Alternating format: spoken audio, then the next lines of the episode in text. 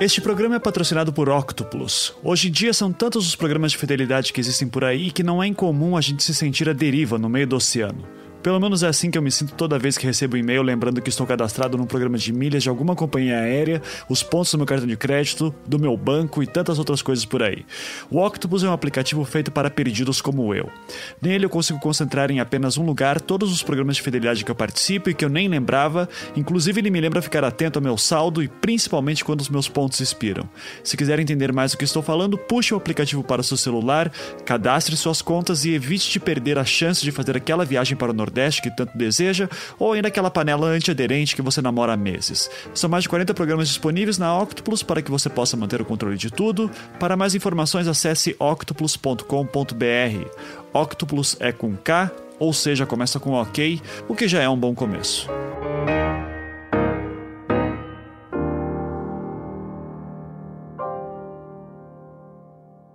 Olá pessoal, Aqui é Ivan Mizanzuki do Projeto Humanos, histórias reais sobre pessoas reais. Este é o penúltimo episódio da nossa segunda temporada, O Coração do Mundo. E na semana que vem, no nosso 14 episódio, encerraremos essa temporada e começaremos a planejar a próxima, que só deverá ir ao ar no ano que vem. Se tudo der certo, talvez apareçam algumas surpresas por aqui ainda esse ano, mas eu não vou fazer nenhuma promessa por enquanto. E sabendo que o episódio da semana que vem será bem curto, esse episódio que vocês estão ouvindo é o nosso mais longo para compensar um pouquinho. De tão longo, esse programa terá um formato um pouco diferente do que vocês estão acostumados. Ele possui três personagens, cujas histórias se misturam ao decorrer do episódio, e está dividido em três atos, igual ao This American Life, o podcast dos Estados Unidos que serviu de inspiração direta para nós aqui. Chegamos então ao ato 1 do nosso programa, ato 1, Vivendo no Campo, Apesar deste episódio ser mais focado nas ações destrutivas do auto-intitulado Estado Islâmico, é necessário lembrarmos que o conflito na Síria é mais complicado do que parece. Dependendo da situação em que você se encontra, você é contra o governo, contra as milícias e principalmente contra o Estado Islâmico e qualquer outro grupo terrorista. Você está sozinho no mundo, contra tudo e contra todos, rezando todos os dias apenas para sobreviver e para que um dia a guerra acabe. Esta é uma história que ilustra um pouco do sentimento que muitos sírios, especialmente os mais pobres que não tiveram condições financeiras para ir para outro país, têm com o seu próprio governo.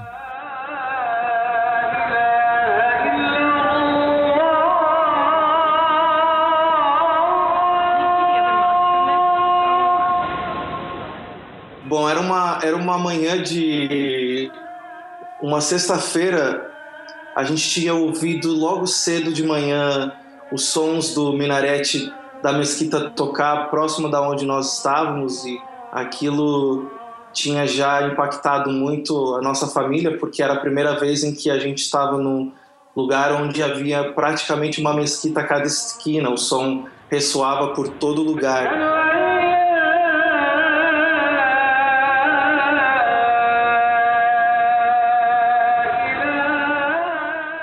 Nome é Homero, eu tenho 29 anos de idade, sou é, paulistano, corintiano, formado em letras tradução, meu mestrado é na área de linguística e eu hoje trabalho como diretor de uma ONG internacional no Oriente Médio, basicamente trabalhando com projetos de desenvolvimento comunitário para apoiar refugiados iraquianos e sírios na região.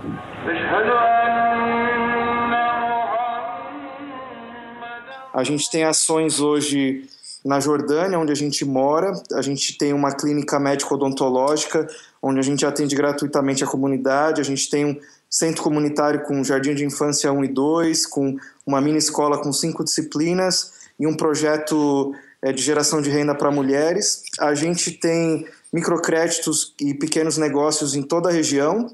A gente tem ações hoje no Líbano, na Turquia, no Iraque, na Palestina, no Egito, e a gente está envolvido num programa de acolhimento de refugiados sírios. Então, o tempo todo a gente está lidando com gente dentro da Síria. É, eu e a minha esposa, a gente sempre foi muito apaixonado pela cultura árabe. Ela é professora de educação física, Débora. Né? Eu tenho 29 anos, ela tem 32 anos. E ela trabalhava muitos anos numa academia em São Paulo. A gente estava super bem muito felizes. Eu trabalhava numa outra ONG é, no Brasil, mas a gente teve uma experiência com refugiados sírios na fronteira da Jordânia com a Síria e decidimos largar tudo e vir como voluntários para a região para trabalhar é, servindo os refugiados.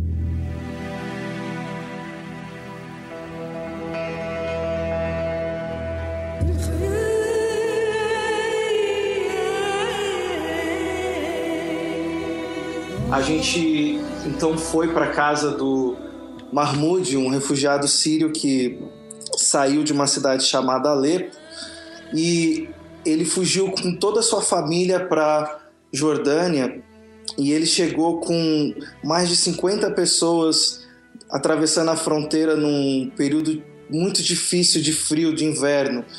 E o Mahmoud ele foi parar num dos cortiços de Mafraq, que é esse vilarejo próximo da fronteira com a Síria.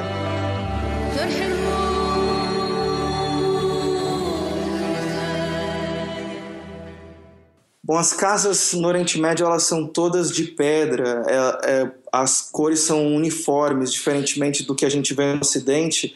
Parece que é tudo uma coisa só. Todas as cores lembram a cor de terra e, é, de fato, Mafraq fica no meio do deserto, então o pó e a terra estão por todos os cantos. A gente chegou naquele lugar que é difícil de você é, encontrar esse lugar duas vezes, porque é tudo muito parecido. E a gente viu que era um prédiozinho pequeno, muito, muito simples, muito mal acabado, pobre.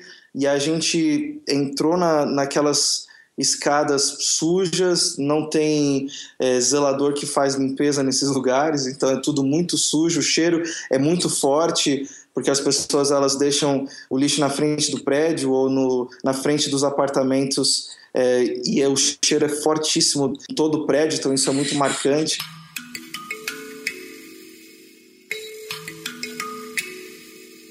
Quando o, o Mahmoud nos recebeu na porta, ele estava junto com o irmão. O irmão dele, uh, o tempo todo, o, o apoiava no braço, segurando ele pelo braço. Então ele foi mancando até o colchonete e aí então ele se deitou e a partir daquele momento ele não levantou mais. Tinham três cômodos naquele lugar.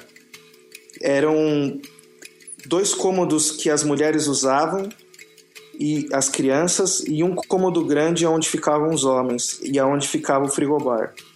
O espaço era pequeno, talvez uns 60 metros quadrados para todo o ambiente.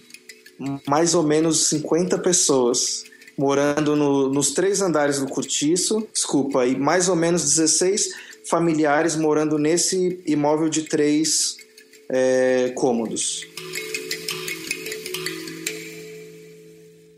Quando a gente sentou, o irmão do, do Mahmoud ele já veio nos servir o chá os homens todos sentados no chão, em cima do, do, dos colchonetes e do, dos cobertores. A gente sentou em roda, você não pode mostrar o seu pé, não pode deixar o seu pé aparecer, é, isso seria ofensivo para a pessoa, então você dobra suas pernas de modo que uh, não apareça a, a, a sola do sapato, né? E todos nós nos sentamos em, em roda e o Mahmoud ele estava deitado num dos colchonetes. O tempo todo, ele, é, do momento que ele nos recebeu na porta até o, depois, o final, antes da gente ir embora, ele permaneceu lá deitado.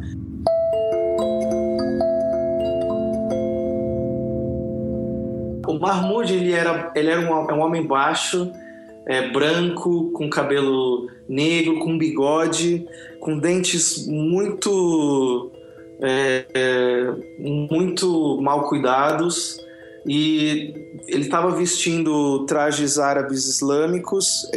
Ele estava vestindo ah, o roupão de um, era uma cor tipo um cinza bem escuro.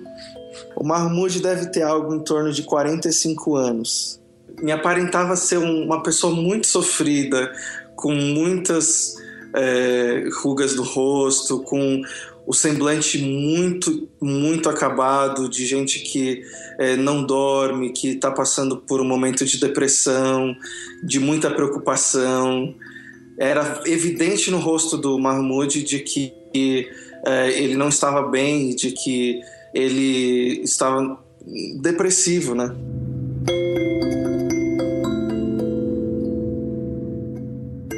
A família eles uh, eram comerciantes, eles tinham lojas de roupas, lojas de sapatos. A família do eles eram muçulmanos sunitas moderados, não eram é, fundamentalistas ou eram muçulmanos moderados em, na, na, sua fé e que quando a situação ficou insustentável em Alepo por causa do conflito tomaram a decisão de fugir. Durante a fuga foram pegos na emboscada do exército.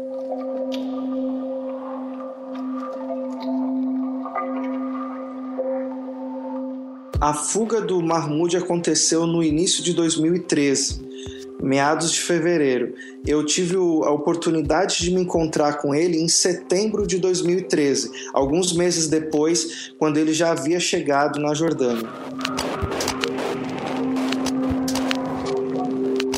É, a família tomou a decisão de fugir por causa dos bombardeios que se intensificaram na cidade.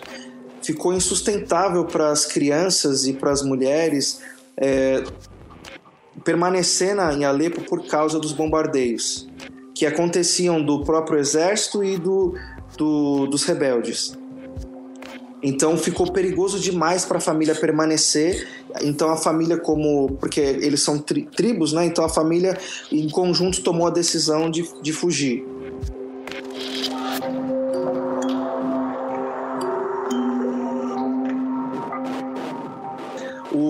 Mahmoud juntamente com a família, quando eles estavam fugindo da Síria, eles foram pegos numa emboscada do Bashar al-Assad. O exército é, pegou eles no, durante a fuga e os veículos militares atropelaram o Mahmoud. E eles assassinaram quatro dos membros da família nessa fuga. Os familiares conseguiram literalmente arrastar o, o Mahmoud para um lugar seguro até que eles conseguissem atravessar a fronteira para a Jordânia. Na ocasião, a Jordânia mantinha as, as fronteiras é, no norte do país abertas para receber os refugiados sírios, o que já não acontece hoje. Então, na, na, na época em que o Mahmoud chegou, qualquer refugiado sírio, para chegar à Jordânia, ele apenas atravessava a fronteira e a polícia permitia a entrada. Hoje já não é possível isso acontecer. Teve as duas pernas dele é, quebradas e a perna esquerda do, do Mahmoud é, toda a, a, eu não sei os nomes dos ossos, esse osso da batata da perna, nesses né, dois ossos que tem, eles foram esmigalhados, porque a, ele, o veículo militar passou por cima da, da perna dele. Então, a perna esquerda dele, ele quebrou as duas pernas, mas a perna esquerda, a batata da perna, o, é, os ossos ficaram completamente esmigalhados. Durante alguns meses, ele usou é, pinos de de metal na, nas duas pernas para que ele pudesse eh, voltar a se locomover. Mas ele não consegue mais andar do, do jeito que ele, que ele. não consegue mais andar, né? E o Mas pinos de metal se diz como? Assim, foi, Eles, alguém fez cirurgia sim, nele? Quando ele chegou na a família conseguiu levá-lo para a Jordânia. Ele foi atendido num hospital em Mafraq e aí depois de colocaram pinos, ele ficou com pinos durante meses e depois eles retiraram os pinos. E aí, uhum. mas ele fraturou as duas pernas e eles chegaram a colocar pinos. Então, o Mahmoud, ele não consegue andar mais. É, infelizmente, ele o, tem que andar o tempo inteiro apoiado com muletas e o, o irmão dele o, o tempo inteiro o ajuda para tudo. É, a, os ferimentos causados por causa do atropelamento foram muito graves. Então, ele precisaria fazer várias cirurgias que, evidentemente, como refugiado, ele jamais conseguiria fazer na Jordânia. Por que, que as tropas do Assad estavam atacando ele e a família dele? Ele, ah, o conflito na Síria é um conflito, um conflito muito complexo, mas basicamente todos aqueles que não estão a favor do governo do Bashar al-Assad são considerados pelo governo como terroristas sejam rebeldes é, do Exército Livre da Síria ou sejam literalmente terroristas do Estado Islâmico. Todos aqueles que não é, aceitam então o governo se tornam alvo. E a família do, uh, do Mahmoud se tornou um desses alvos.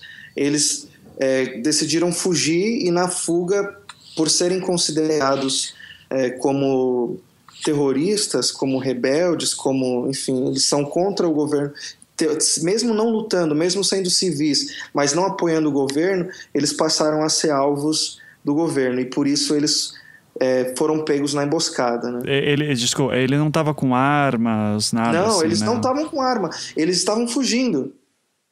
E a história do Mahmoud é uma história de milhares de pessoas.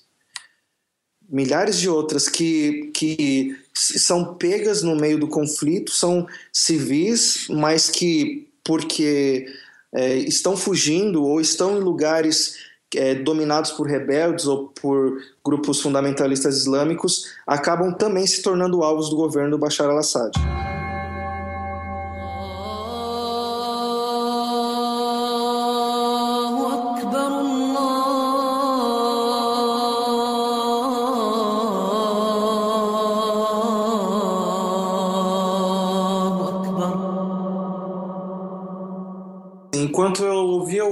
Mahmoud contar a sua história, de repente começou a soar o minarete da mesquita.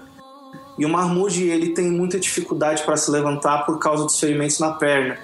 Então ele, deitado, começou a fazer os, os sinais da purificação que todo muçulmano faz durante suas orações é, e começou a fazer a lavagem apenas por sinais de repente ele termina de fazer esses sinais e começa a fazer as suas orações deitado. E aí ele ficou mais ou menos uns 10 minutos fazendo as suas orações enquanto eu continuei a conversa com o irmão do Mahmoud.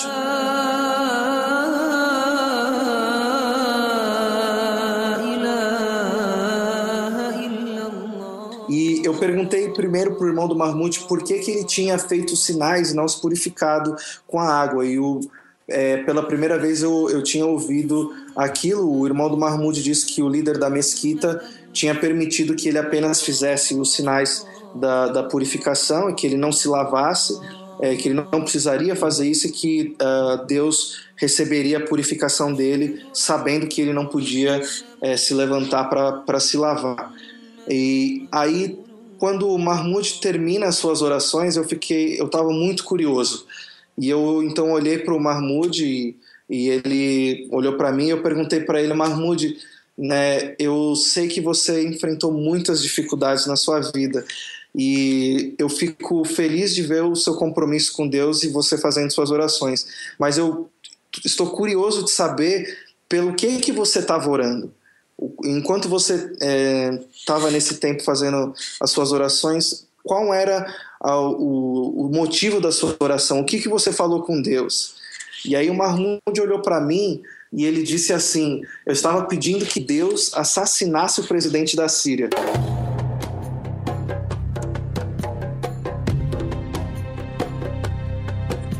E aquilo me arrepiou. E, e eu me lembro, assim, de, eu fiquei assim, assustado inicialmente, mas me veio ao coração o, ódio que o Mahmoud e muitos dos refugiados sírios que a gente tem conhecido todos os dias, eles têm é, contra o presidente da Síria, contra o governo do Bashar al-Assad, contra, uh, enfim, o Ocidente por causa de tudo que eles estão vivendo. E ficou no, no meu coração depois daquele momento é, o ódio que aquela, aquele homem ele tem. Né? Infelizmente, é, a gente tem visto isso todos os dias aqui enquanto a gente acompanha a realidade dos refugiados. É, o sofrimento, a perda é, tem gerado esse ódio. E eu sei que é, se mais do que acabar com a guerra na Síria, mais do que tirar é, esses é, ditadores que, que estão ainda dominando muitos países árabes hoje do poder, mais do que tentar mudar uma realidade é, difícil da guerra no Iraque ou na guerra na Síria, se a gente não trabalhar no coração dessas pessoas uma mudança que traga, é, que faça diferença, a mensagem do ódio vai permanecer. Uhum. Você chegou a questioná-lo de dizer, você não acha que desejar o assassinato de alguém é alguma coisa que Deus permitiria? Você chegou a questionar ele alguma coisa assim? Para ser bem honesto para você, não. É, é, é, muito difícil de você, é, como eu posso dizer assim, confrontar um, uma, um coração, uma postura, uma atitude como a que ele estava. É, diante da realidade da família dele. Ele perdeu quatro é, parentes na fuga que morreram. Ele foi atropelado, mas sobreviveu. Mas outros morreram no caminho. E, e era o meu primeiro contato com, com o Mahmoud. E para é, cultura árabe, eu preciso desenvolver um relacionamento com, com essas famílias para que então eu possa chegar, por exemplo, a discutir algumas algumas coisas. Ali eu estava como um estrangeiro que é vindo trazer uma cesta básica diante da realidade de uma família que passou por tanto sofrimento. Eu queria apenas é, ouvir, eu não e de alguma maneira encorajá-lo apenas pelo fato de estar ali e levar alguma coisa para para necessidade daquela família. Uhum. Mas você hoje, conhecendo e vivendo mais a realidade aí, o que, que você acha que ele responderia se você é, fizesse esse questionamento? Ah, uau! Eu acredito que, infelizmente, a gente vive num contexto islâmico em que a mensagem do ódio ela e, e da vingança ela é muito propagada. Então, na verdade, eu acredito que qualquer palavra que eu, que eu desse hoje para o Mahmoud é, seria rechaçada com esses desejos de vingança por causa de tudo que ele enfrentou com a família. A não ser que a gente pudesse trazer uma mensagem diferente para eles que trouxesse esperança e, e, transformação. Isso aconteceu com muitas outras famílias que a gente lidou. Eu estou contando a história do Mahmoud. Poderia contar a história de outras famílias em que eu pude ver a transformação. É, pensando aqui num pause, só para eu te falar, a gente produziu um vídeo que chama Os Nove. Eu não sei se você chegou a assistir. Não, não vi. Uh, eu vou te passar o link. Ele conta o testemunho de nove refugiados iraquianos que estão nos meus projetos, que dos nove, seis dele, deles trabalham comigo todos os dias. E ne, na vida desses caras, eu posso falar para você que eu vi toda a transformação de gente que chegou aqui vindo do Iraque por causa da perseguição do Estado Islâmico, com ódio enorme do, do, do Estado Islâmico, dos muçulmanos, e que hoje consegue perdoar os próprios caras que é, fizeram eles perderem tudo: casas, bens, dinheiro, emprego, vida, tiveram que fugir, tiveram amigos mortos, sequestrados, enfim.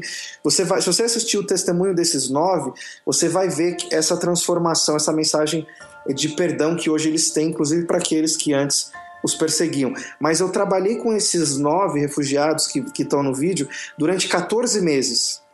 E, e então é assim, eu, eu pude acompanhar a transformação na vida desses caras. É, mas no caso do Mahmoud, eu não tive essa oportunidade. Né? Depois que eu me encontrei com ele nesse dia e a gente fez aquela entrega, eu nunca mais voltei para vê-lo na casa dele. E eu sei que eu tenho amigos que continuam é, distribuindo cestas básicas para a família dele e ele e a família ainda permanecem na Jordânia no mesmo lugar.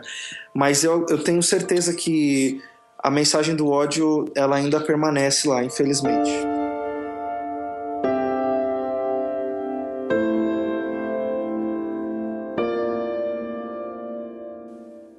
Estava ainda sem, é, todos sentados quando nós fomos nos despedir e aí começamos a, nos, a dar os beijos e na cultura árabe você costuma dar três ou quatro beijos no, no rosto, homens é, e as mulheres também. Homens não com as mulheres, evidentemente, mas os homens com os homens, as mulheres com as mulheres. Então a gente é, estávamos ainda naquele círculo e aí eu me lembro de ter me prostrado e de beijado o rosto do Mahmoud e aí então nós nos levantamos e saímos.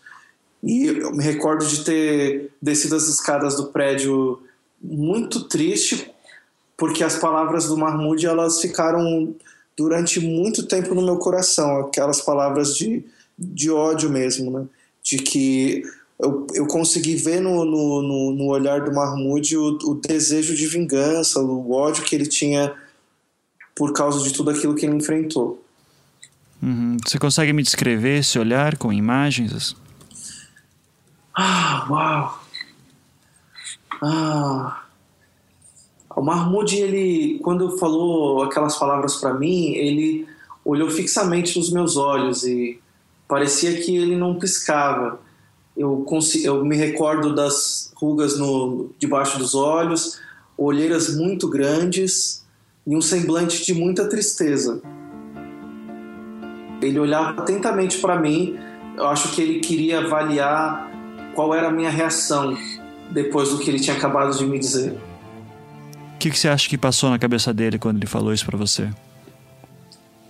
Eu penso que o Mahmoud ele primeiro queria, é, talvez ele estivesse pensando, é, ah, uau, nossa, eu, eu, eu talvez, ah, deixa eu pensar, na cabeça de, de um de um árabe todos os estrangeiros são americanos, todos os ocidentais são americanos. Então, mesmo que ele soubesse que eu era brasileiro, na cabeça dele eu, eu acho que de alguma maneira ele sentia de que eu fosse culpado daquilo.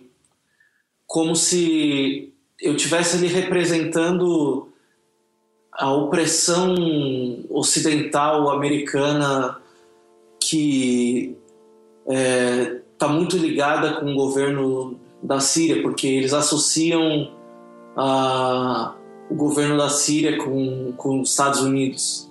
Então, na cabeça dele, eu acho que que talvez ele tivesse me colocando ali como um representante de, de, dessa visão ocidental. Talvez eu acho que ele tivesse pensando, é, depositando talvez alguma esperança de que eu pudesse mu mudar alguma coisa na, da realidade dele, principalmente porque a maior necessidade dele era fazer as cirurgias, né? E a gente e o tempo todo ele e a família falavam pra gente de que eles precisavam de ajuda para que o Mahmoud fizesse as cirurgias. E a gente sendo bem honesto para você, Ivan, eu tentei de todos os tipos com todos os meus contatos e a gente não conseguiu ajudá-lo, né? Porque o caso dele era muito delicado, o tipo de cirurgia que ele precisa fazer, ele não conseguiria fazer na Jordânia.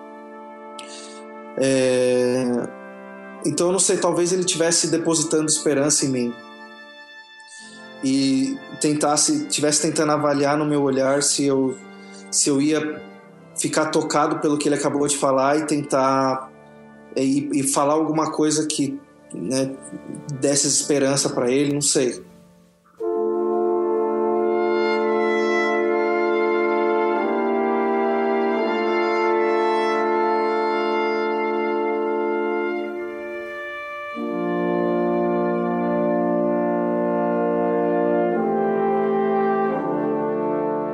Essa entrevista com o Homero foi gravada em janeiro de 2016. No final de agosto, eu perguntei para ele como estava o Mahmoud e ele me respondeu que ele ainda não conseguiu sua cirurgia, continua sem andar e permanece na Jordânia.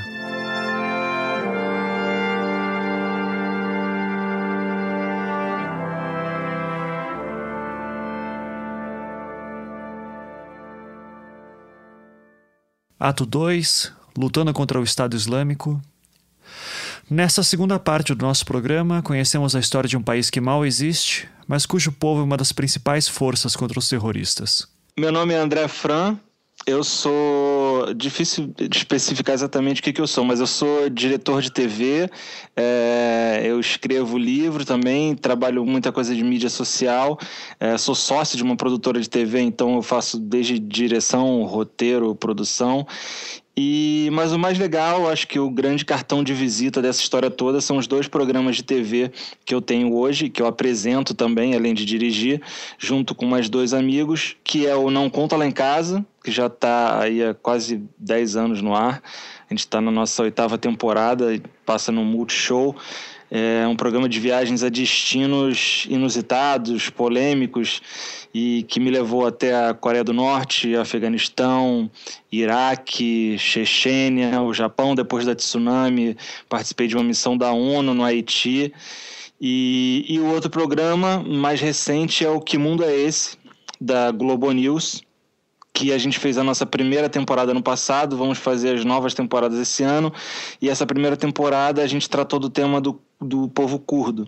A gente foi até o Kurdistão, tanto o Kurdistão, a parte na Turquia e a parte no Iraque, onde a gente teve na linha de frente do combate ao Estado Islâmico.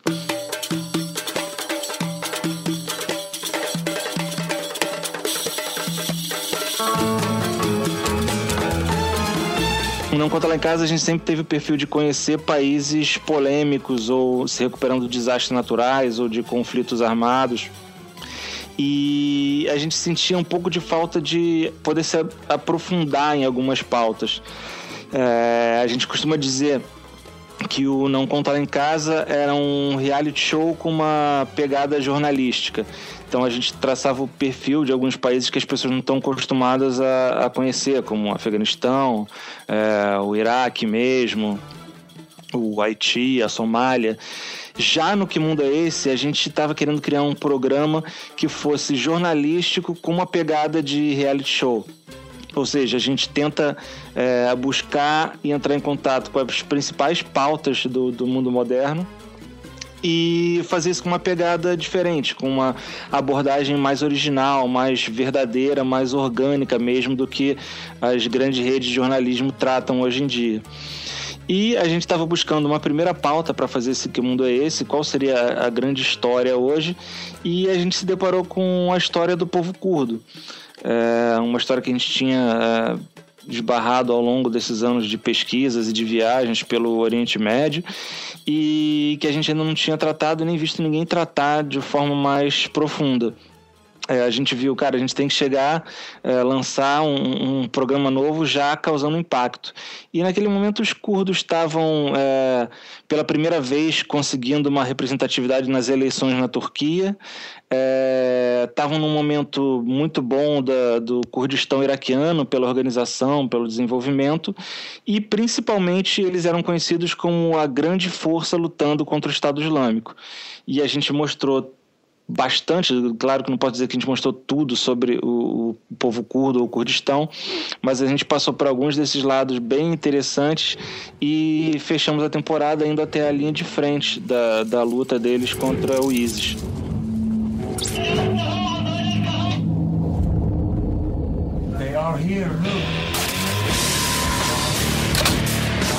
Deixa a cabeça baixa, fica 10 segundos máximo, depois muda lugar. Você acha que ele sabe que tem três brasileiros filmando Com certeza. Com certeza. Só o que separa a gente agora do Estado Islâmico é uma montanha e alguns quilômetros de distância.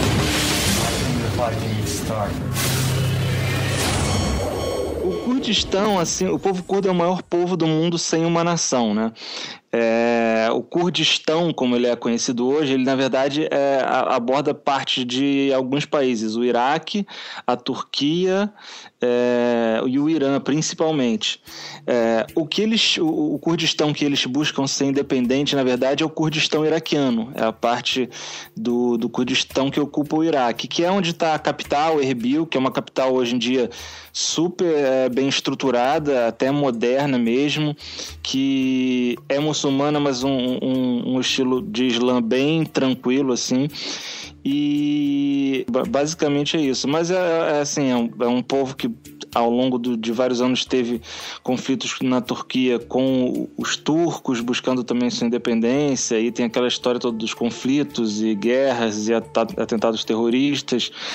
E os curdos recentemente ficaram muito mais conhecidos por esse lado iraquiano, justamente por eles serem os mais perseguidos, os muçulmanos em geral são os mais perseguidos pelo Estado Islâmico, por mais é, curioso que isso possa parecer para alguns, e os curdos são a principal é, frente de batalha contra o Estado Islâmico, que hoje é conhecido como um dos grandes inimigos da humanidade. Os curdos estão enfrentando o Estado Islâmico na cidade de Sinjar, no Iraque. Os Peshmerga, ou combatentes curdos, assumiram a missão de enfrentar o grupo Estado Islâmico. O confronto no terreno acontece dentro e fora do Iraque, Iraque com a Síria. Os curdos já avançaram e estão dentro da cidade. A criação do Kurdistão era uma promessa do Ocidente após a Primeira Guerra Mundial, especialmente com a dissolução do Império Turco-Otomano. Contudo, por conta do Tratado Sykes-Picot, que foi o acordo firmado entre França e Reino Unido, essa promessa nunca se cumpriu. Por isso, os curdos hoje são considerados como o maior povo do mundo que não possui um país próprio. Contudo, eles possuem fronteiras, legislações, sinalização e até um exército próprio, os Peshmerga os curdos, é, os curdos e os palestinos foram os grandes povos sacaneados assim após as duas grandes guerras, né? a gente pode colocar assim. E mas na prática mesmo, é, o que acontece é que você tem um Kurdistão é, de fato, e claro que esse de fato também é cheio de aspas, porque ainda não é reconhecido como, como um país independente, mas você tem um Kurdistão que você pode considerar um país mesmo no Kurdistão na parte iraquiana. Quando você está na parte da Turquia, que foi o que eu conheci, e eu presumo que seja mais ou menos assim no Irã e na Síria também, você tem mais ali um povo habitando uma região de um outro país. É, é claro que aí você entra na discussão de que aquele território é deles ou, ou, ou é do país é, em questão, mas é, oficialmente são bandeiras daquele do país onde eles estão. Ele de repente tem o direito a ensinar a língua curda nas escolas e tem o direito de ter as placas de trânsito com é, inscrições em curdo, mas acaba sendo meio que uma luta por direitos do povo curdo. Já no, no Kurdistão iraquiano, não não. No Kurdistão iraquiano, você praticamente está entrando realmente em outro país. É, você tem que passar por uma fronteira que analisa o seu o seu passaporte e no caso nós entramos o Kurdistão liberou brasileiros de visto de entrada então a gente entrou no que seria oficialmente o Iraque sem visto para entrar no Iraque porque o Kurdistão que está ali naquele lugar liberou visto brasileiro e a gente não tinha visto de, de iraquiano. Então só isso já mostra muito o quanto que o Kurdistão tem de autonomia naquele lugar. É, eles, e tanto o curdo do Iraque quanto o curdo da Turquia e da Síria, entendem que a parte que tem mais chance de se declarar independente ou um Kurdistão independente é o Kurdistão que está no Iraque. Os curdos nos outros países querem mais é, um reconhecimento da, deles como povo e de direitos iguais na sociedade onde eles vivem. E, e, o próprio curdo do Iraque não, não busca ser dependente de um, uma forma de libertar os outros curdos ou de conseguir é, a independência de territórios nesses outros países, não. É mais uma coisa, eles têm, têm essa unidade como um todo, mas também tem essa, essa parte diplomática, geográfica, assim, bem é, consciente para eles todo mundo sabe que, que os curdos e os Peshmerga, né, que é o exército do Kurdistão, é a principal força lutando na linha de frente contra o, os territórios ocupados hoje pelo Estado Islâmico.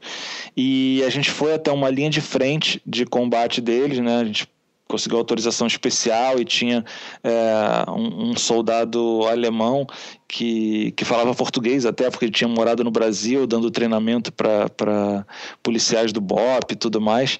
E estava é, dando ajuda ao cônsul brasileiro que tem também isso que é outra coisa engraçada um cônsul é, brasileiro no Kurdistão é um médico curdo que não fala português, mas é, foi assim indicado e que conseguiu esse contato para a gente ir até a linha de frente. Então a gente foi passando por é, frentes de, de, de avançadas de, de, quartéis generais e outras linhas até que a gente chegou ao ponto máximo assim da, da dessa linha de frente. É, onde do outro lado dava para a gente ver as bandeirinhas do Estado Islâmico assim de longe.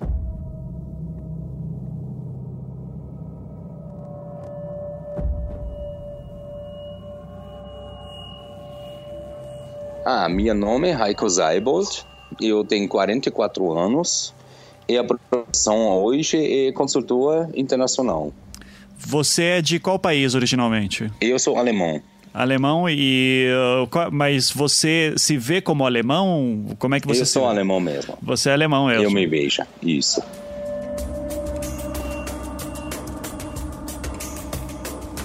Eu fui do exército alemão depois passou uma temporada na Legião Estrangeira, saiu de lá, fui para Israel, fiz um curso lá de segurança pessoal e operações especiais. Depois, formados na Alemanha em várias escolas de eh, segurança pessoal e também do, vamos falar, comandos, né, da polícia da Alemanha. E nesse tempo, eu já chegou aqui no Brasil, 2000, começou para treinar a polícia brasileira aqui, principalmente aqui em Goiânia, da Polícia Civil e Polícia Militar. Depois fiz curso para o COT da Polícia Federal, do Exército, da Aeronáutica, da Segurança Pessoal do Fernando Henrique Cardoso e outros ministros aqui.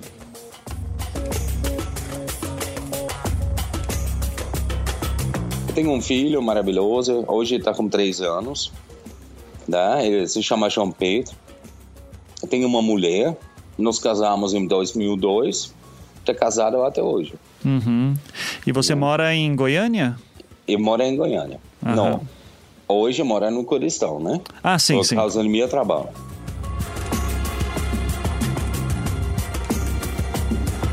Não, eu fui lá como umas empresários brasileiros em início de 2015, janeiro ou fevereiro. Eles queriam abrir um caminho para vender açúcar e outros eh, alimentos, né? arroz brasileiro, tudo.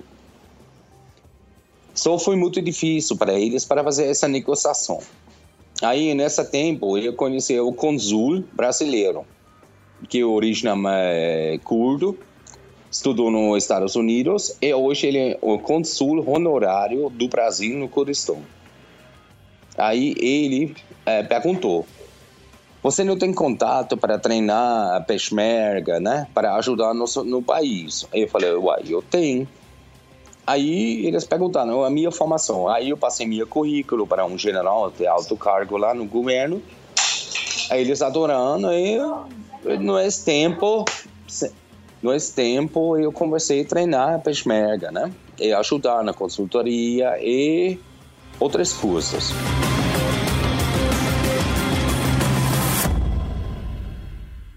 A convite eh, foi feito porque a peshmerga pela história né, de luta deles, foi de guerrilha. Só eles lutaram contra Saddam na área das montanhas. Uma luta totalmente diferente que eles enfrentam hoje. Aí a Peshmerga eh, teve muito baixas no combate com o Estado Islâmico. Porque hoje você tem que entender, o luta nossa tem uma trincheira de 1.500 quilômetros da nossa área. Aí eu frequento, vamos falar, em Makmur, na linha de guerra que eu estou, ataques do Estado Islâmico frequentes, mínimo uma vez por dia ou mais por dia. Quando o Andrei foi, foi lá com os meninos, eles filmaram lá também, eles viam o armamento deles, só tudo que eles pegaram do exército iraquiano, né? Que fugia, deixou tudo para trás. E os caras davam tiro na, na direção deles para a gente ver, tinha um armamento lá, uh, contavam das histórias de, de ataque durante a noite, que eles tinham que, que rechaçar tiros e bombardeio e tal.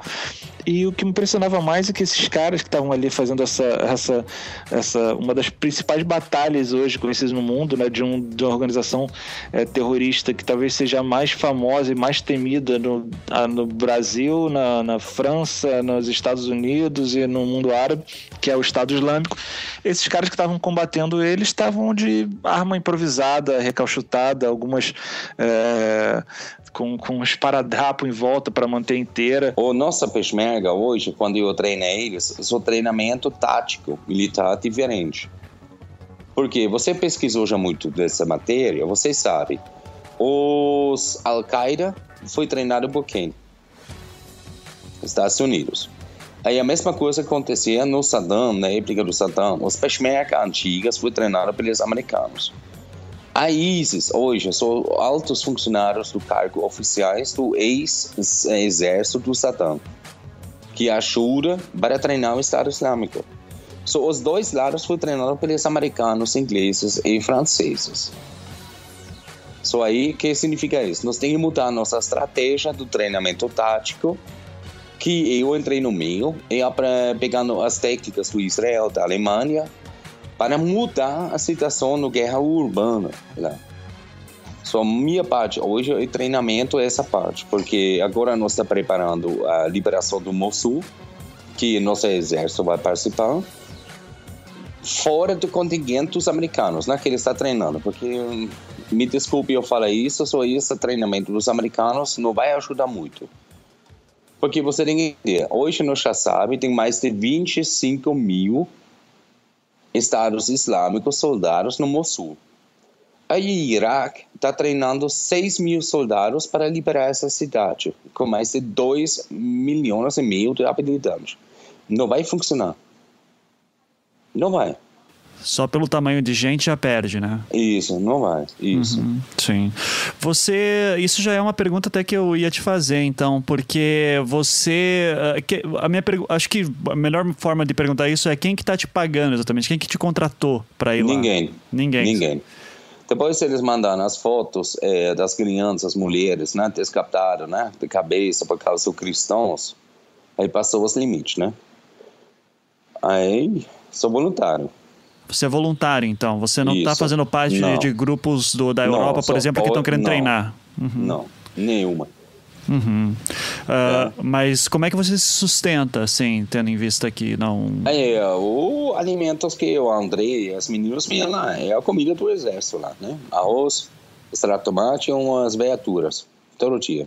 Uma vez por semana tem carne. Os caras sem nenhum uniforme padrão, uns estavam de sandália de dedo, o outro estava com uma camisa camuflada de um jeito, outro com a camuflagem de outro, porque eles mesmos, na maioria das vezes, têm que comprar essa roupa camuflada.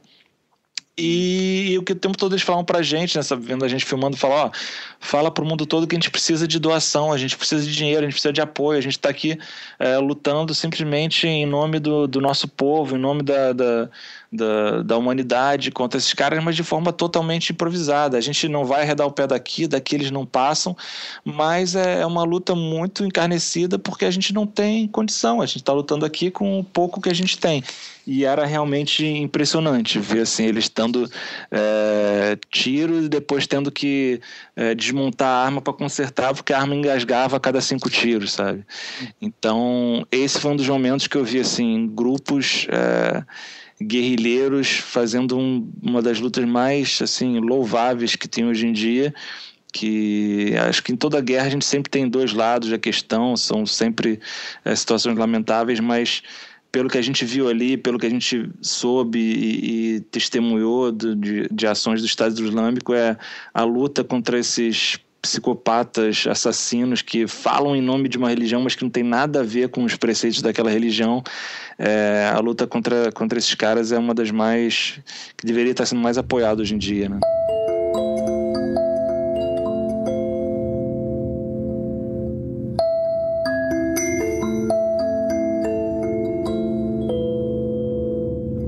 tinha esse soldado alemão que é super respeitado lá e, que era praticamente um líder, porque foi quem treinou muitos desses soldados, é, era quem acompanhava a gente o tempo todo.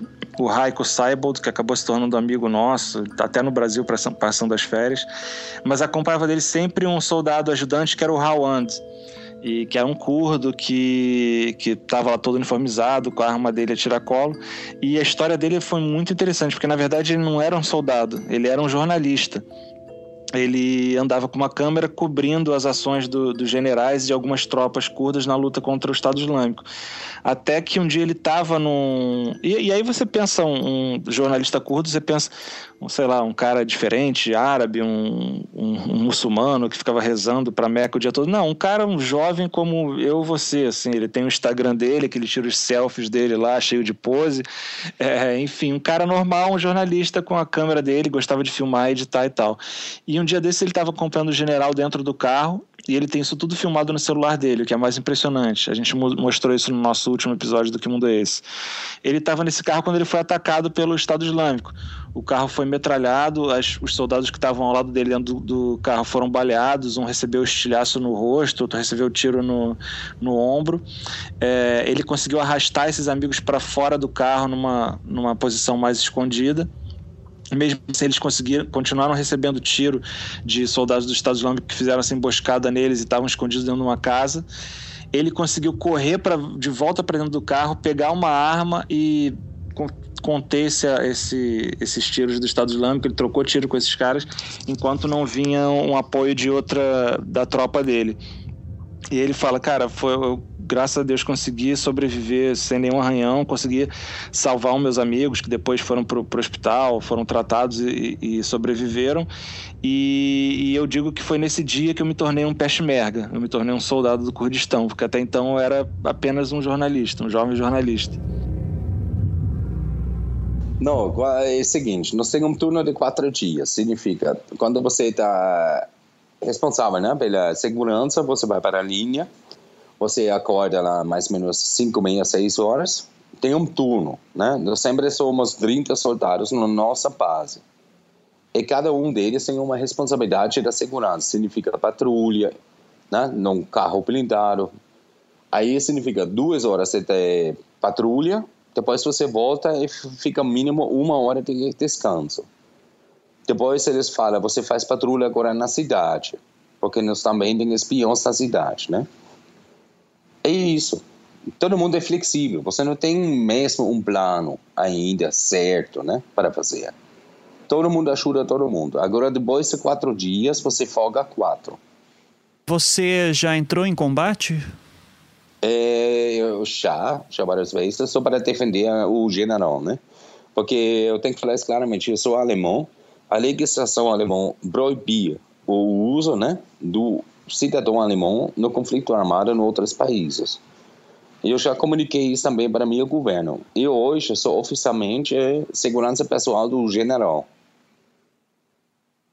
E quando eu vou na linha, significa Estado Islâmico ataca está defendendo o meu general e o pessoal que está com ele. Eu tenho que formular isso bem claro para não ter problema na minha entrada na Alemanha no futuro.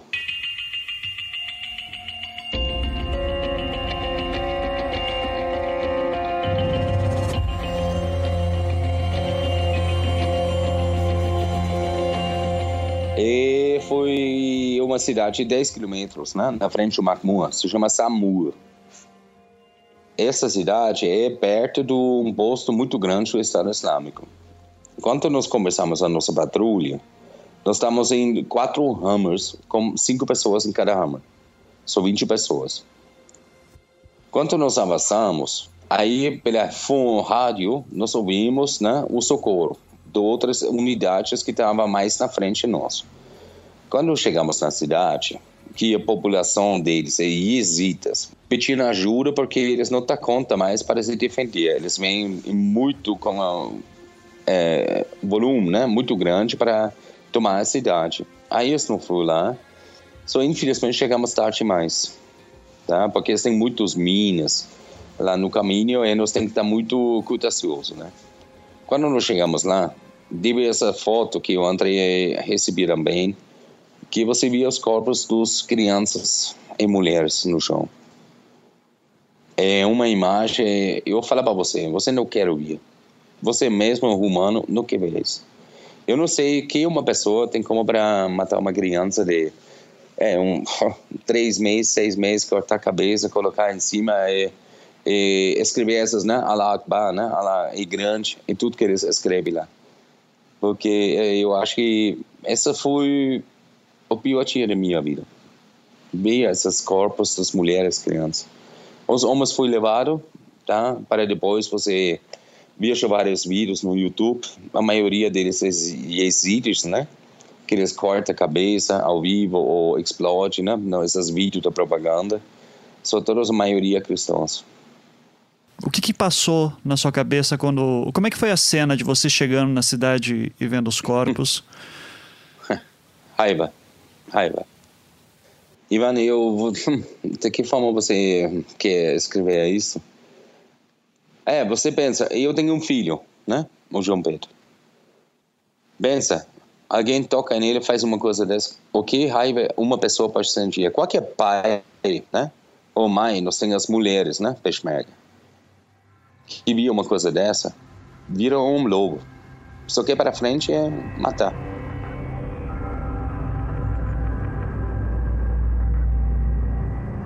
Para mim, quando eu vejo uma deles é, chegando, é, tem que usar força letal com prazer, muito prazer. Eu fico feliz porque ele, nesse momento eu penso o seguinte, e cada uma dessa que é a Peshmerga, né, os meus parceiros, mata, significa uma vida melhor para uma criança ou mulher jesuítas, cristão. Isso que significa para mim. Tá?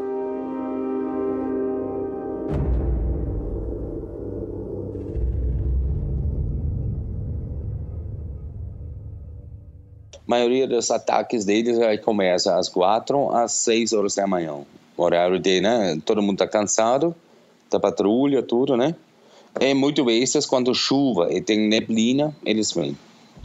Estou usando porque você, nós não tem é, visão noturna, raramente nós tem, ou a visão de térmica, né? Nós não tem. Eles têm, né? Não pode esquecer, porque eles pegaram muito em Ramadi e Mosul, equipamento principalmente é, visão noturna, térmica, os snipers eles têm uh, sniper, né? Armamento com visão noturna e térmica que eles não têm.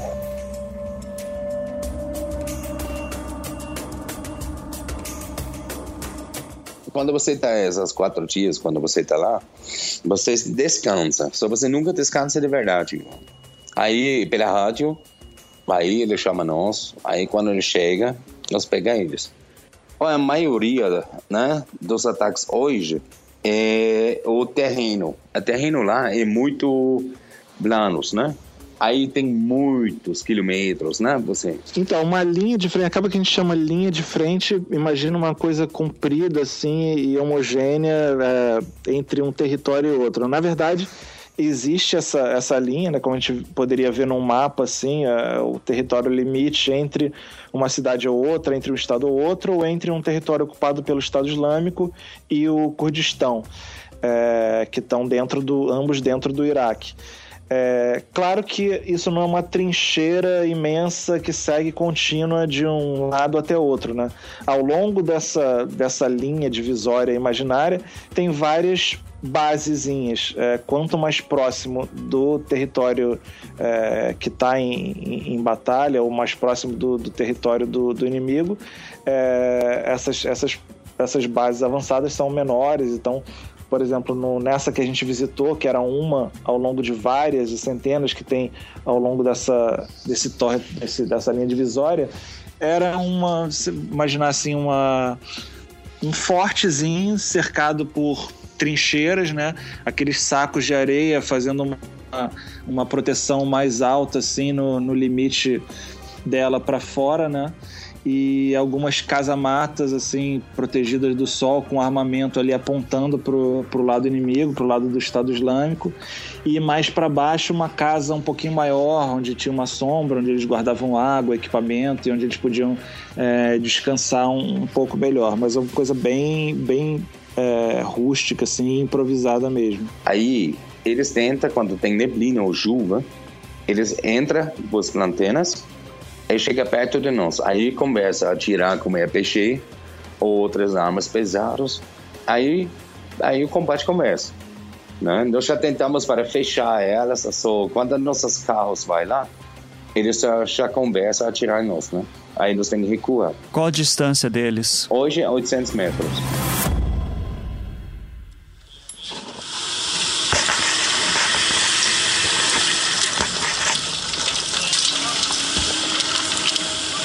Carro, é, carros, a maioria Hummer, né? Americano, que eles pegaram no Mosul. Eles pegaram, quando eles é, tomaram a cidade de Mosul, eles pegaram 1.200 Hummers. Tá? Todos equipados com ponto .50 ou pior, armas 20mm, 30mm, montaram em cima. Ou os carros que eles usam muito é Hilux, tem lá, né? Eles vêm, é, faz uma blindagem nos laterais, na frente, e vem com os carros. Homem-bomba, né? Usa muito também os carros, porque são muito fortes, né? Potente.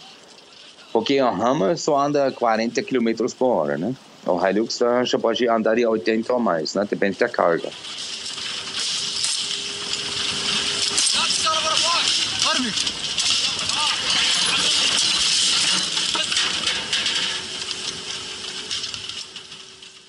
A gente passou por, por é, duas cidades, do Hulk e Erbil, principalmente, e, e, são cidades que tem um hotel excelente. Até um, um dos hotéis que a gente ficou, né, infelizmente a gente ficou uma noite só, mas, mas era um hotel cinco estrelas que tinham é, instalado ali. E a gente ficou até para contar essa história curiosa de como é que tem numa cidade do Hulk que está a 40 quilômetros de territórios ocupados pelo Estado Islâmico, cidade de Mossul, que está tomada pelo Estado Islâmico, é, tem um hotel cinco estrelas. E a gente ficou hospedado lá para mostrar isso. E a gente ficava em condições super tranquilas, era um hotel é, bons, assim, modernos, e a gente usava de base e fazia incursões para contar as histórias que tinham ali em volta, mostrando é, campo de refugiados, né, das pessoas que fugiram do Estado Islâmico, da perseguição do Estado Islâmico, é, fossem cristãos, outros muçulmanos ou yazidis também, que são muito perseguidos. E, e também fizemos isso nesse dia que a gente foi até a linha de frente, que era uma cidade próxima, a gente saiu bem de manhã, foi até lá, passou o dia eh, ali na, nessa linha de frente e voltamos à noite para o nosso hotel. Que é, o que é mais curioso, que a gente acaba incorporando também ao programa. Você pode ter um cotidiano de vida normal, é, numa cidade super estruturada, mas passar o seu dia numa linha de frente, numa, numa guerra contra o ISIS. É, é, é super, é, é surreal e, e acaba sendo bem ilustrativo assim, da história que a gente está contando assim, por mais perto que pareça, dá para você ver a olho nu, assim, é, o outro lado da linha de frente, né, o lado do Estado Islâmico, mas a gente não conseguia ver exatamente as pessoas ou movimentação, havia raramente uma movimentação de veículo, alguma coisa assim. Eles é, não estavam no momento de, de troca de tiros, de batalha, graças a Deus, acho que se tivesse, eles nem deixariam a gente chegar até ali, mas é um lugar que volta e meia tem troca de tiros, principalmente à noite, mais raro de dia. Só que como a gente estava ali e eles nessa improvisação e até nesse certo amadorismo que eles têm, assim, eles quiseram meio que se mostrar para a gente, assim, e, e, a gente também tem esse lado, como eu falei, que a gente acaba ficando muito amigo, a gente estava já amigo do Hawand, que era esse soldado que estava levando a gente, e apresentar para os amigos dele, uma coisa bem informal, nosso, a gente não tem muito aquele aspecto e postura de equipe de TV, sabe? São quatro caras com uma câmera na mão. Então a gente ficava ali no meio deles e filmando, eles meio que se mostrando para a gente, aí davam um tiro para lá e mostravam dava um tiro de, de AK-47, de fuzil e de ponto .50 e davam mais tiro, perguntavam se a gente queria dar tiro também. E, e até que quando a gente viu, a gente começou a ouvir uns, uns barulhos assim, passando o, o UFO que ouviu pela primeira vez e falou: Olha, eu acho que isso aqui é tiro na nossa direção. Aí ele perguntou, pro, olhou para um soldado assim, fez: Vem cá, aquela língua, claro, no, no gestual, né? Fez aquele sinal assim, isso aqui em cima passando é, é tiro que tá vindo de lá. Aí o cara fez só aquele sinal de positivo com a cabeça. Na mesma hora, a gente se abaixou ali numa trincheira e falou: Ó, oh, gente, acho que nosso trabalho por aqui já tá feito, tá na hora da gente ir embora. E eles tratam isso com uma certa naturalidade que acaba sendo meio perigosa pra gente, porque a gente vê aqueles caras naquela naturalidade e pensa que é a mesma naturalidade nossa, ou seja, não tem risco, não tem perigo, não. Só que para eles, tiro passando acima da cabeça deles é natural, é normal, é coisa do cotidiano deles, eles não se assustam tanto assim.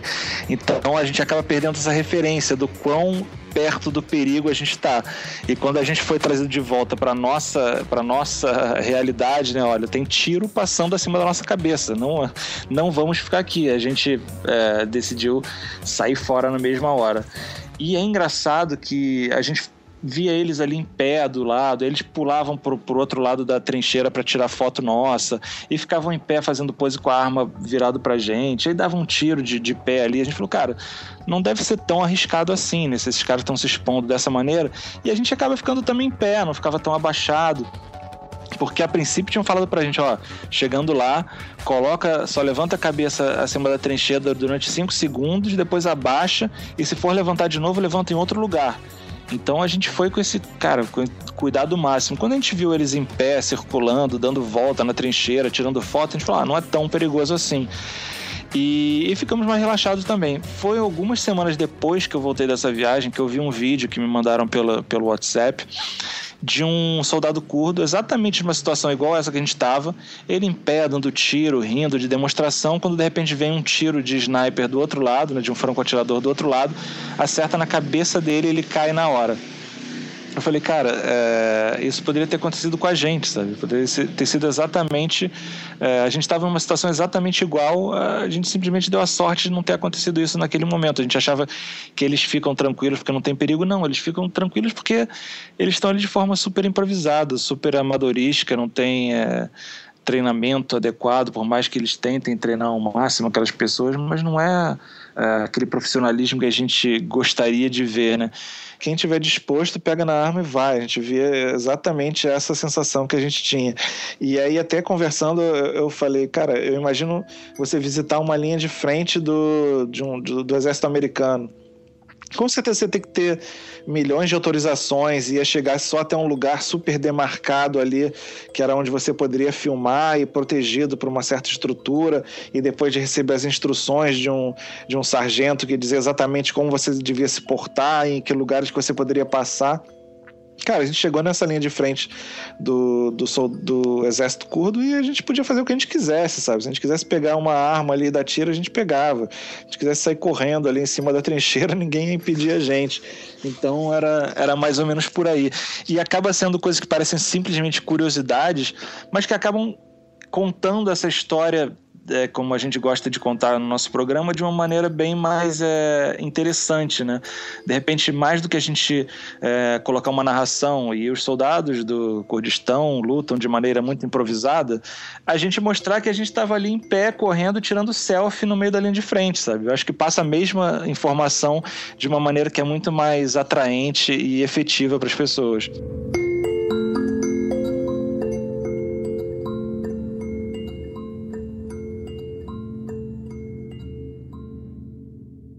Você já capturou alguém do Estado Islâmico, você mesmo? Não posso responder a sua pergunta. é, poderia me dar algum relato de você? Já fui capturado várias no minha pessoal do Mahmoud. Muitos. Você, você foi capturado já? N não, não. Eles, o Estado Islâmico. Né, soldados foi capturado pela Peshmerga. Uhum. E você Muitos. saber poderia me contar algum relato dentro do, da sua A maioria deles hoje, é, que você fala, né? eles são conscientes, né? Fizeram coisa errada e a maioria não está desistindo para passar informações. Porque hoje, a, a, para eles, foi capturado, né? E mandado de volta para lá significa pena de morte para eles, né? Só eles cooperam com a polícia lá, né? Com a SAES, né? Passa as informações que nós pode confiar né? Depois nós analisamos tudo, muitas vezes. Aí, quando eles ajudaram, até eles podem voltar no país de origem, né? Uhum. Deles. Vocês têm ajuda de alguma central de inteligência internacional dos Estados Unidos? Não posso responder Não essa pergunta Não, eu entendo. Fique, fique à vontade para falar isso, tá bom? Você, você fique sempre à vontade para dizer não pode responder, não tem problema. Eu entendo perfeitamente.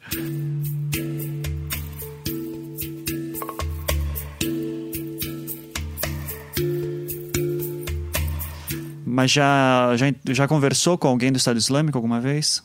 Bem curto, bem curto. Mas o que, que você conversou rapidamente com? Não, é só para saber né, o que deu ordem, né, de que país e quantas pessoas ele estava. Ele falou na hora. Demorou não muito tempo, não. O que, que passou na tua cabeça quando você viu um cara desse? Qual era a tua vontade?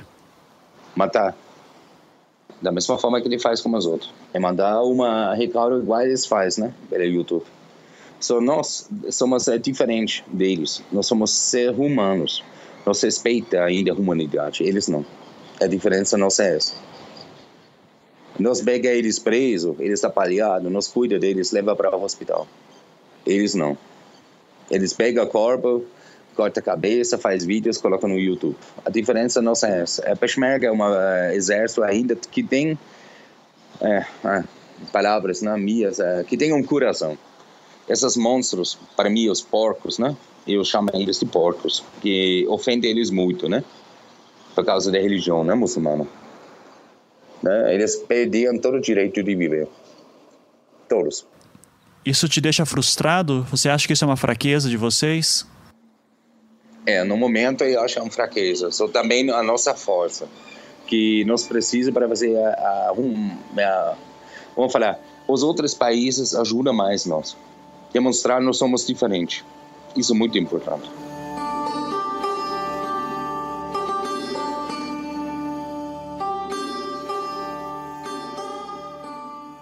Ato 3 Fugindo do Estado Islâmico. Para aqueles que não se encontram em condições de lutar, seja na Síria, no Kurdistão ou em qualquer outro lugar em que o Estado Islâmico atua, a única solução é de fugir, para onde der e como der. E enquanto muito se fala sobre os refugiados que vão para a Europa, ou até mesmo como nós fizemos aqui no Projeto Humanos, contando histórias de alguns que vieram ao Brasil, é sempre bom lembrar que essas viagens custam muito caro quando são feitas legalmente, e também são muito caras quando feitas na clandestinidade. Por isso, a maioria dos que fogem vão para campos de refugiados no próprio Oriente Médio, aos arredores do seu país, onde as condições de vida são extremamente complicadas, conforme me relatou o Homero, que foi quem contou a primeira história deste programa. Por exemplo, no campo onde ele trabalha, não há passatempos, não há biblioteca. O governo da Jordânia impede de todos trabalharem, pois querem deixar bem claro que eles não são moradores lá. Eles estão em estágio de transição. Quando trabalham é ilegalmente e de forma instável. E talvez você pense que numa situação dessas, você se dedicaria a algo que sempre quis fazer, mas nunca teve tempo livre, como escrever um livro, ler mais livros, enfim. O problema é que o psicológico não ajuda. Não há força, não há vontade de viver. É um constante, depressivo e monótono estado de espera, sem qualquer perspectiva de melhora.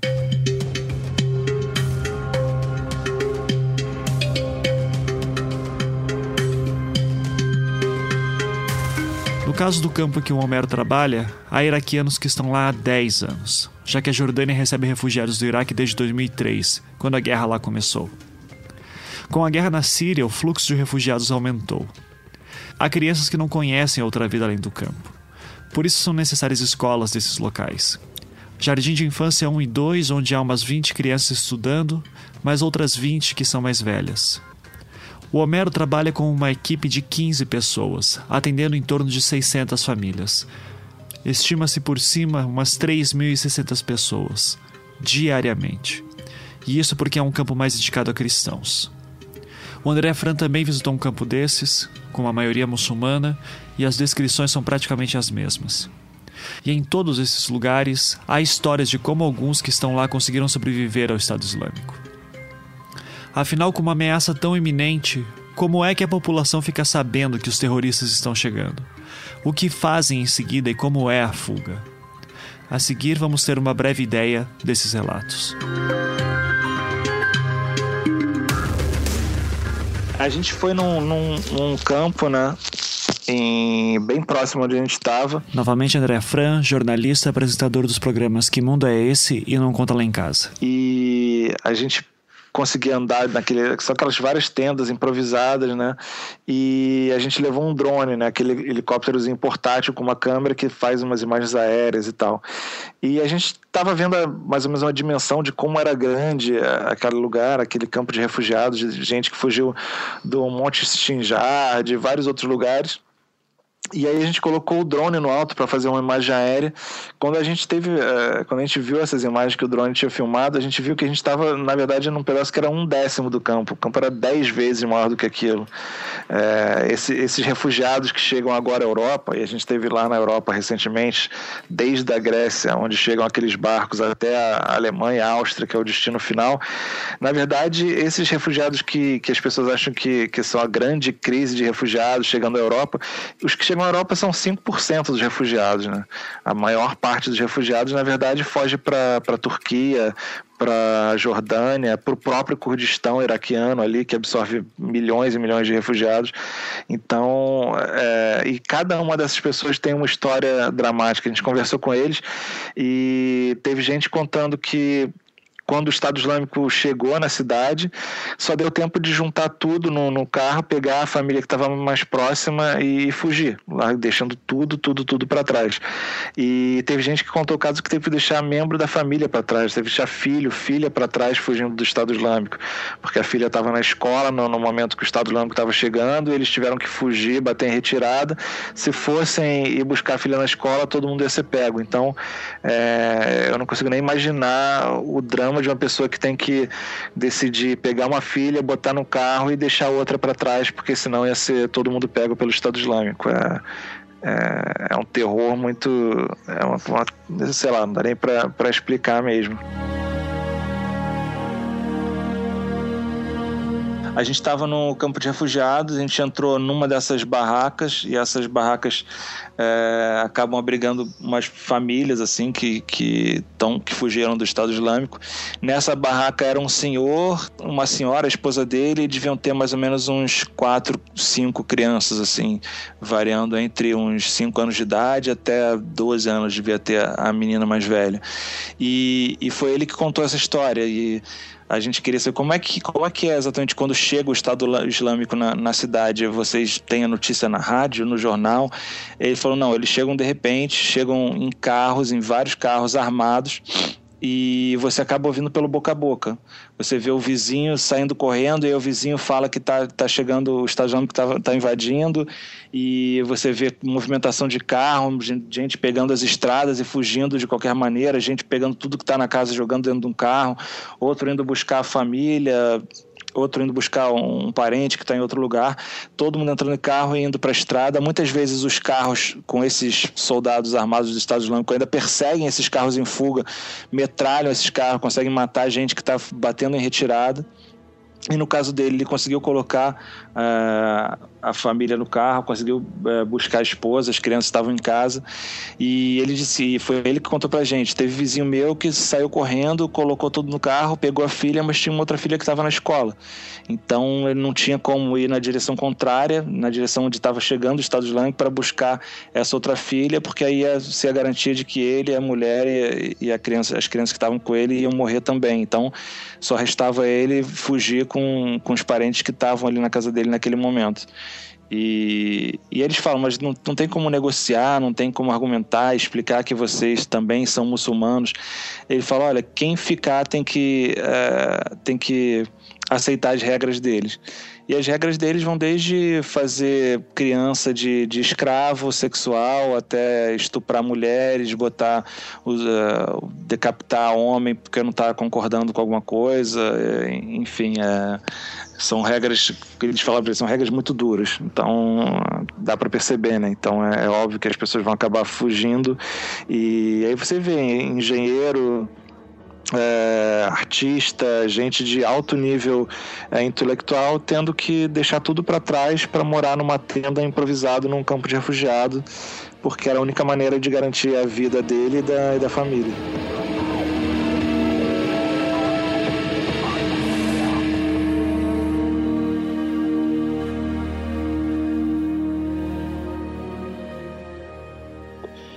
Ela aceita e diz que o Estado Islâmico é maravilhoso, que eles são super legais e que estão adorando, tá ali ocupados ali, porque qualquer coisa diferente disso, as consequências vão ser terríveis.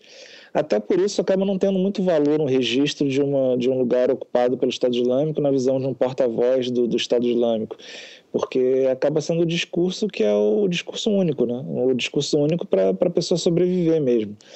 Eu, eu, um desses documentários eu vi, era até você via que era uma pessoa árabe que estava fazendo, então já tinha uma certa condição de entrar ali é, melhor, de, de dialogar melhor e poder registrar alguma coisa. E mas era isso, ele é, mostrando essa realidade ali, ali dentro. Eu lembro que tem uma cena que tem uma, uma mulher passando de burca na rua ao lado do marido, toda coberta da cabeça até os pés, e um cara do, desses do Estado Islâmico chama o marido, olha só, o tecido da, da roupa da sua mulher está muito fino, e manda ela andar com um tecido mais grosso, como assim, se aquilo ali ainda fosse assim muito indecente, né?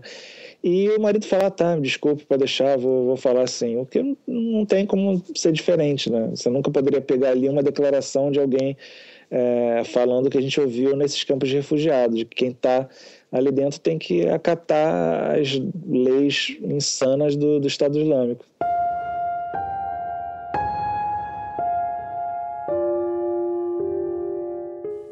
O nosso vilarejo aqui na Jordânia é um vilarejo onde eu e a minha esposa moramos, é um vilarejo predominantemente cristão. Este é o Homero que trabalha num campo de refugiados na Jordânia. Então, quando o Estado Islâmico começou a perseguir os, os cristãos no norte do Iraque em junho, julho, agosto de 2014, os refugiados iraquianos cristãos que vieram parar na Jordânia começaram a se mudar para o nosso vilarejo. E eu e a minha esposa começamos a atender todas essas famílias quando elas começaram a chegar. Uma das primeiras famílias que nós visitamos foi a família do Abu Youssef. O Abu Youssef, ele é pai, é um pai de família, ele é advogado, ele, a esposa dele era professora numa escola primária no Iraque. Eles têm três crianças pequenas e a gente é, recebeu eles no vilarejo praticamente. No dia que eles chegaram ao nosso vilarejo, a gente distribuiu para eles cesta básica, roupas, a gente distribuiu é, colchão, colchões para casa. Na época que eles chegaram estava frio, era novembro, era novembro. A gente deu um aquecedor para eles a gás. E eu me recordo que a gente sentou no cômodozinho vazio da casa, eu, ele e a minha esposa, com a esposa do Abu Youssef. As crianças, elas estavam brincando, correndo pelo apartamento, e nós começamos a conversar sobre a história do Abu Youssef.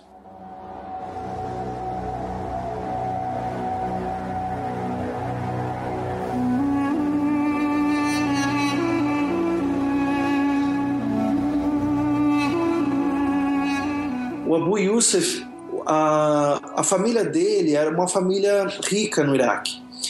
Comerciantes, o pai dele tinha muitos negócios, eh, ele tinha lojas, ele, a família era uma família de comerciantes, apesar dele ser advogado, o pai tinha esses negócios.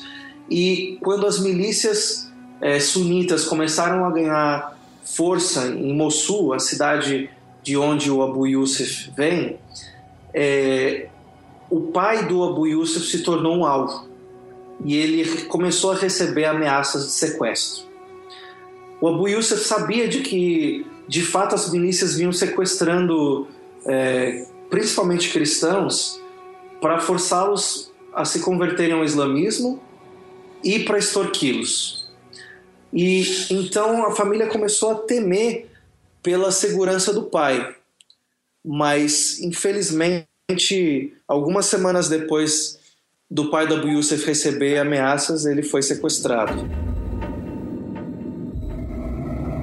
Essas milícias que sequestraram o pai do Yusuf, é, elas já eram Estado Islâmico ou eram outras milícias? milícias? A milícia que sequestrou o pai do, do Yusuf é, é uma milícia que, quando Mossul foi tomada pelo Estado Islâmico, passou a ser parte do Estado Islâmico.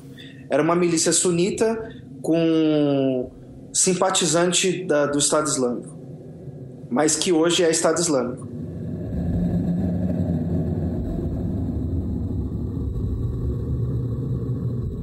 E aí então o irmão do Abu Yusuf recebeu um contato de uma milícia que sequestrou o pai da família, esse senhor, é empresário, e o, essa milícia exigiu 100 mil dólares de resgate pelo pai do Abu Yusuf.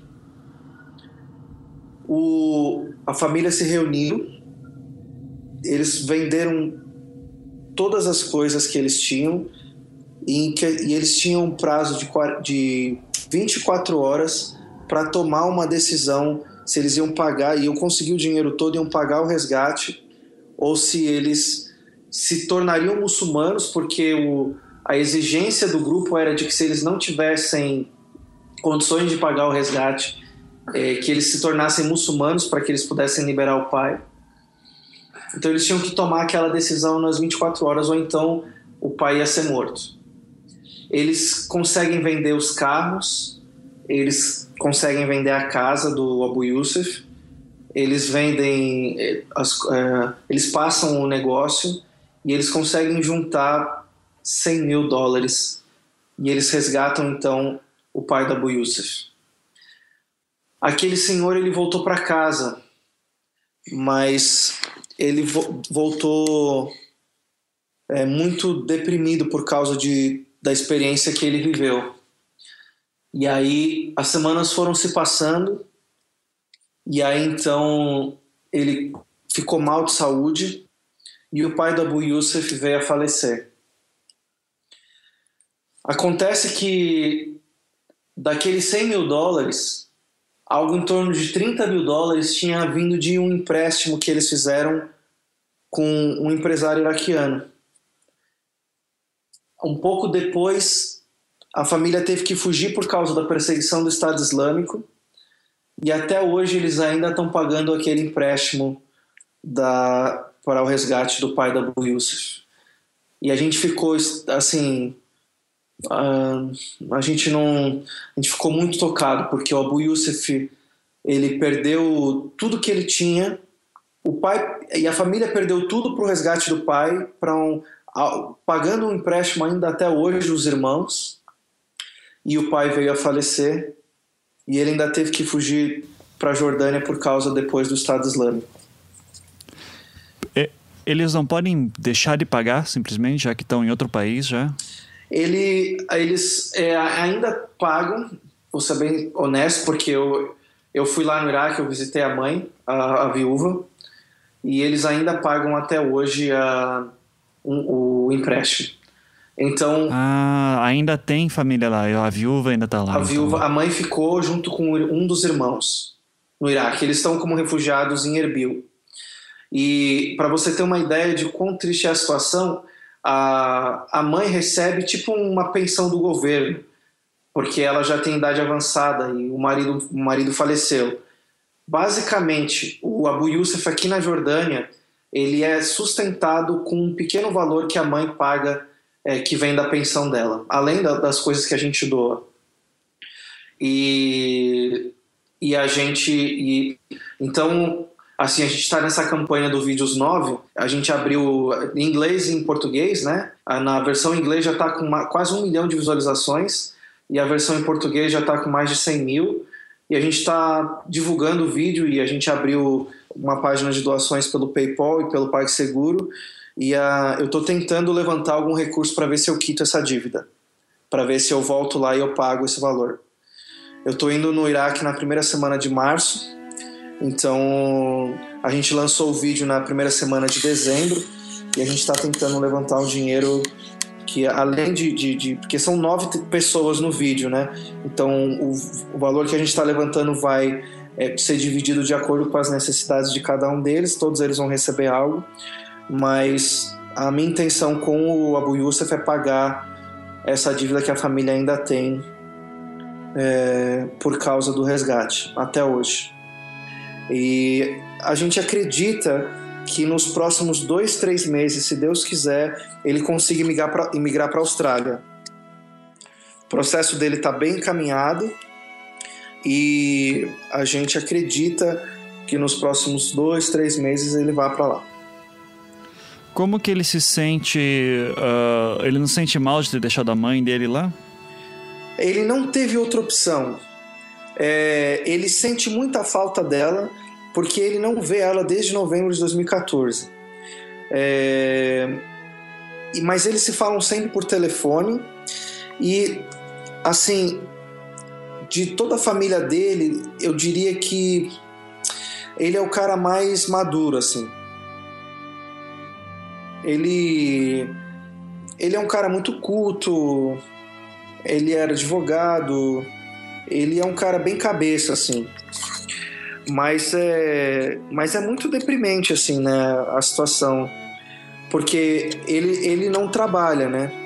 A gente, dos nove do vídeo, seis, eles estão com a gente no dia a dia. Um, a gente abriu um pequeno negócio e ele cozinha e faz marmita, a esposa faz marmita e vende. O Abu Yusuf e o Abu Marian, que são os, os outros dois que aparecem no vídeo, é, que são os dois que aparecem, que não aparecem, né, que o rosto está cortado, é, esses dois eles não trabalham. Então a gente, a gente apoia eles com cesta básica, eles são atendidos pelos nossos projetos, as crianças também, mas assim é aquela vida deprimente de ficar o dia inteiro em casa e não ter o que fazer, só esperar, que é essa a realidade dos refugiados, né? Uhum. Ou seja, ele está aí há mais de um ano só esperando. Exatamente, desde novembro de 2014, no, apenas no ócio da espera. Uhum. É, tem alguma atividade que tem para passar tempo? Então, não. Ah, vou ser bem sincero, a, a, a maior parte assim, quase todos os dias a gente tem atividades na, que a gente tem uma, a gente tem uma igreja. Então, assim, além de tudo que eu faço, eu sou pastor de uma igreja árabe. Então, na igreja a gente tem atividade de, de terça a domingo, com exceção de segunda-feira. Então, todos os dias os iraquianos estão lá na igreja. Em todas as atividades que a gente faz, eles vão. Porque eles não têm o que fazer. Eles ficam o dia inteiro em ócio. É assistindo televisão quando tem televisão no apartamento, mexendo no celular e ir lá andando. Tem famílias que às vezes você vê o cara andando, vagueando, no, andando pelo vilarejo, mas porque ele não tem o que fazer, é a vida de ócio mesmo. E o governo, o governo local proíbe eles de trabalharem. Então, alguns às vezes trabalham ilegalmente, mas a maioria deles não. Então, eles ficam no, nessa vida de ócio mesmo. Livro, cinema, nada, não, não tem não, nada. Não, nada, nada, nada, nada. Não dá nem para montar uma biblioteca pra galera assim. Eu, eu quero fazer isso. A gente recebeu uma doação de um container dos Estados Unidos. Eles doaram, a, organização nos doou inclusive o container. Eu estou ainda liberando o container. A gente vai. Estou esvaziando porque a gente recebeu, são 30 toneladas de doações de roupa, então a gente está fazendo as distribuições. Até meados de fevereiro a gente ainda vai ter distribuição. E aí a minha intenção é usar esse container para talvez uma biblioteca. É uma possibilidade, é porque a gente ganhou o container, a gente pôs ele num, num terreno baldio, perto do, dos nossos projetos, com, com, com, permissão do proprietário do terreno, e aí a, só que eu vou preparar o container, eu vou botar janela, porta, eu vou mexer no container, e eu penso, eu, eu pensei numa biblioteca, é uma das coisas que a gente está discutindo.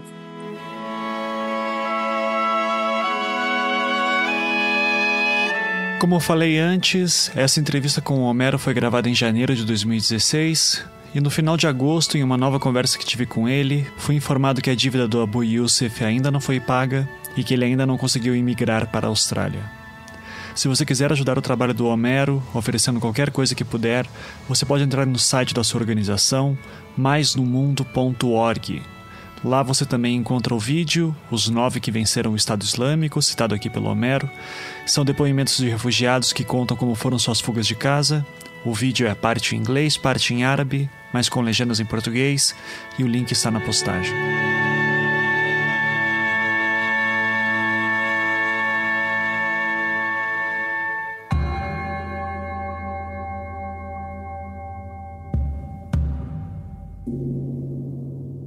no meu batalhão tem várias pessoas que moram na cidade de Makhmur. Esse é Heiko Seibold, o soldado alemão que está lutando no Kurdistão iraquiano. Aí você tem que entender, eles viviam muitos anos ao lado, amigos, uma comendo na casa de outra. E de hoje para amanhã, eles viram inimigos mortais. Isso por causa de uma briga religiosa do da Sharia, né? Que o Estado Islâmico chamou, né? Para todos os muçulmanos têm que matar os e os curdos. Aí, um dia, ele estava sentado lá. Eu acho que até você via as fotos no YouTube, tá? E no, no internet que eles entraram lá nas, na casa de todo mundo da cidade, né? Os árabes, e mataram todo mundo. Criança, mulher, pai, filho, todo mundo. O Estado Islâmico entrou na casa das pessoas? É. Uhum. So, todo mundo foi vizinho, tá? Eu não vou falar Estado Islâmico. Eu falo vizinhos que mudaram para ser Estado Islâmico. Que queriam os curdos vão embora. Matando um atrás do outro lá. Né?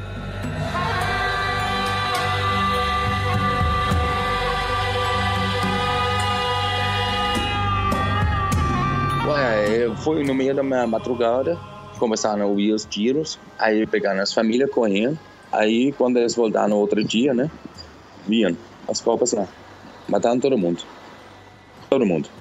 Ninguém, ninguém, ninguém.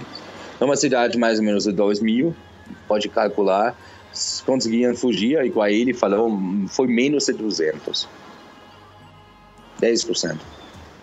Na época saiu na internet as imagens, fuzilando as famílias dentro de casa, tudo. Saiu tudo. Ah, pai, é muito raiva, né? Porque ele não entende que uma pessoa pode mudar de hoje para amanhã, né? Só ele falou também, é, o problema das pessoas ele é medo. Porque eles têm medo, porque eles não sabem quem vai ganhar, né? Vai ganhar o Estado Islâmico ou vai ganhar os curdos. Aí é o problema. Eles não decidiram no lado certo. Hoje, eles sabem, eles pegaram no lado errado. né? Porque as curdas hoje têm muito apoio, né? Um pouco ainda só está crescendo, né? Mês por mês está crescendo. Só a pena é muito grande para ele, né? Ele falou, ele mostrou fotos do amigo, né? Que ele estava criança, tudo. Ele falou, ai, meu amigo, só hoje minha inimigo, só por causa disso, da religião. Eu acho que igual eu. Hoje, quando ele vai vir, uma dessa família vai matar. Com certeza.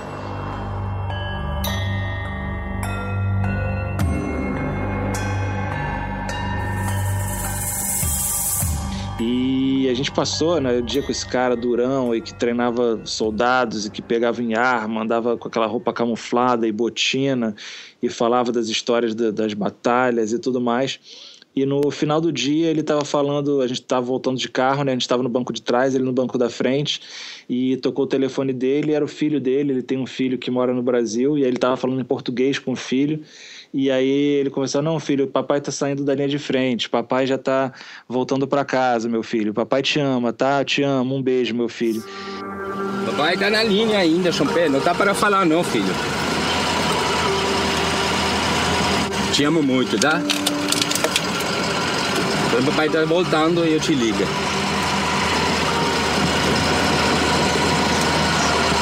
Eu te ligo, tá, meu bem? Te amo muito, filho.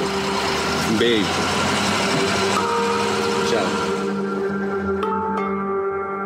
E nessa hora que, você, que a gente viu aquela cena, me lembro que eu e Michel, a gente olhou um pro outro e falei, cara, essa é a, a cena final da temporada, porque acaba mostrando aquilo tudo que a gente tenta fazer, né? É mostrando o lado humano das histórias, ou mostrando as histórias de, uma, de um ponto de vista, de uma perspectiva humana, que acaba a, ah, deixando muito mais próximo da, da, das pessoas que estão assistindo. Você não tem medo de morrer e deixar seu filho? Ele já é muito grande, ele já entendeu o que está acontecendo. Uhum. O que, que ele pensa sobre isso? ele quer pai aqui, né? Só ele me conhece.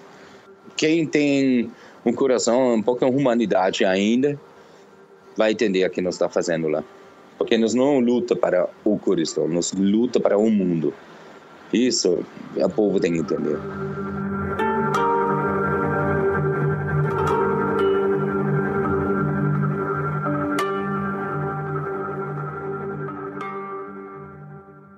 No próximo episódio, a história de um bebê que cruzou meio mundo para se salvar da guerra.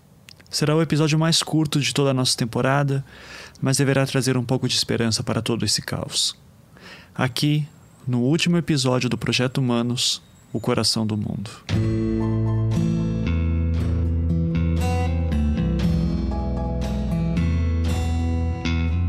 Projeto Humanos é um podcast que visa apresentar histórias íntimas de pessoas anônimas. Ele tornou-se possível graças à ajuda dos patrões do Anticast, que contribuem mensalmente para que nossos programas continuem acontecendo. Se você gosta do nosso trabalho e gostaria que ele continuasse, você pode contribuir acessando o site do Anticast, anticast.com.br e clicando na seção Seja Patrão, que está ali no topo. Agradecimentos especiais a Thalita Ribeiro, que me colocou em contato com o Homero, e ao próprio Homero. Obrigado também a André Fran, que me concedeu a entrevista e me colocou em contato com o Raico.